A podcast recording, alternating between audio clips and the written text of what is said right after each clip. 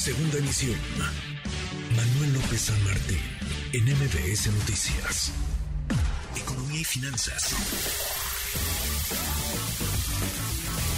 Con Eduardo Torreblanca. Lalo, qué gusto, qué gusto saludarte, ¿cómo estás? Igualmente, Manuel, me da mucho gusto poder saludarte y poder saludar a quienes nos escuchan.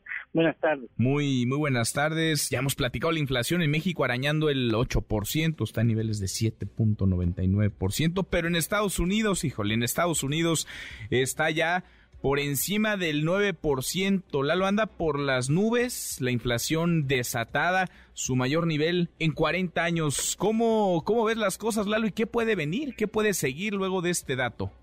Pues mira, eh, bien que lo mencionas, hoy se dio a conocer el dato de la inflación al mes de junio en Estados Unidos en términos anuales, es decir, en los pasados 12 meses la inflación llega a 9.1%, y los especialistas habían pronosticado que podría eh, estar ubicada en 8.8% y bueno, fue de veras un regaderazo con agua helada porque en junio tan solo incrementaron 1.3 puntos porcentuales de inflación y esto hace que las, las alertas pasen a alarmas y ya el asunto pues está ya instalado en otros términos. Y, y me explico Manuel.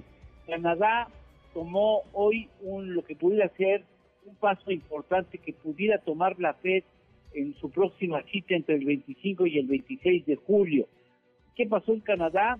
Hoy dio eh, la decisión, tomó la decisión de incrementar en un punto porcentual, 100 puntos base se dice técnicamente, un punto porcentual hasta 2.5% de su tasa de referencia.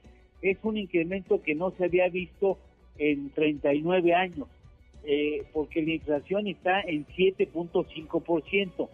Eh, ha incluido en Canadá el incremento en este mes de 48% en gasolinas y en los pasados 12 meses las verduras en 10%, el pescado 12%, aceites 30%. Y el caso es que uno de cada cuatro hogares en Canadá ha tenido que ajustar su consumo básico alimentario para hacer frente a la inflación y por eso tomó la decisión de incrementar un punto porcentual la tasa de interés. Esto pudiera suceder también a la Fed.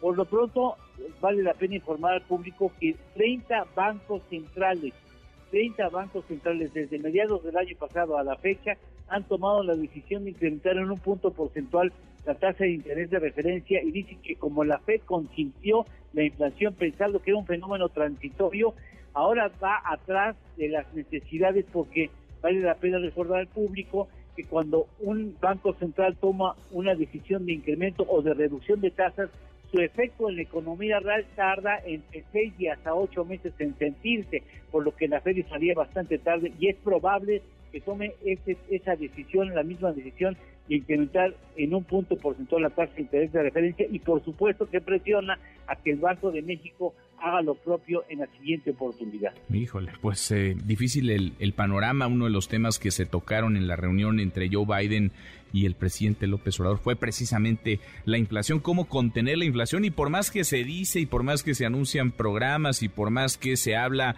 de políticas coordinadas, no solamente dentro de un país, entre el sector empresarial y gobierno, sino entre dos países, entre dos naciones, pues nada logra abatir esta, esta inflación que anda por las nubes, Lalo, y no se le ve fin a esta espiral. No, no, lamentablemente no se le ve fin, sobre todo porque lamentablemente hay que considerar que la política monetaria sola no podrá con este proceso inflacionario, es decir, se necesita el concurso de otras políticas públicas en manos de las distintas administraciones para incrementar los alimentos y eficientar que esos alimentos lleguen a las mesas de las familias en todo el mundo. Sin duda, sin duda. Pues veremos, Lalo. Por lo pronto queda ahí el dato, 9.1% la inflación en Estados Unidos, su mayor nivel en 40, en 40 años. ¿Tenemos postre?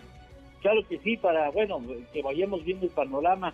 Turquía cerca de 80%, Argentina cerca de 80% de inflación, Líbano, hoy consulté al Líbano, 211% de inflación, ¿eh? ¿Qué cosa? ¿Qué cosa? Es dificilísimo pues controlar un proceso tan alarmante de inflación en Líbano. No, bueno, pues eh, preocupancia acá no estamos... Eh, agarrando del donde se puede para no volar más con la inflación, más de 200%, pues Suerte por allá, abrazo, Lalo, gracias. Gracias, Manuel, gracias, gusto saludarte, buenas tardes, la Igualmente, muy buenas tardes. MBS Noticias.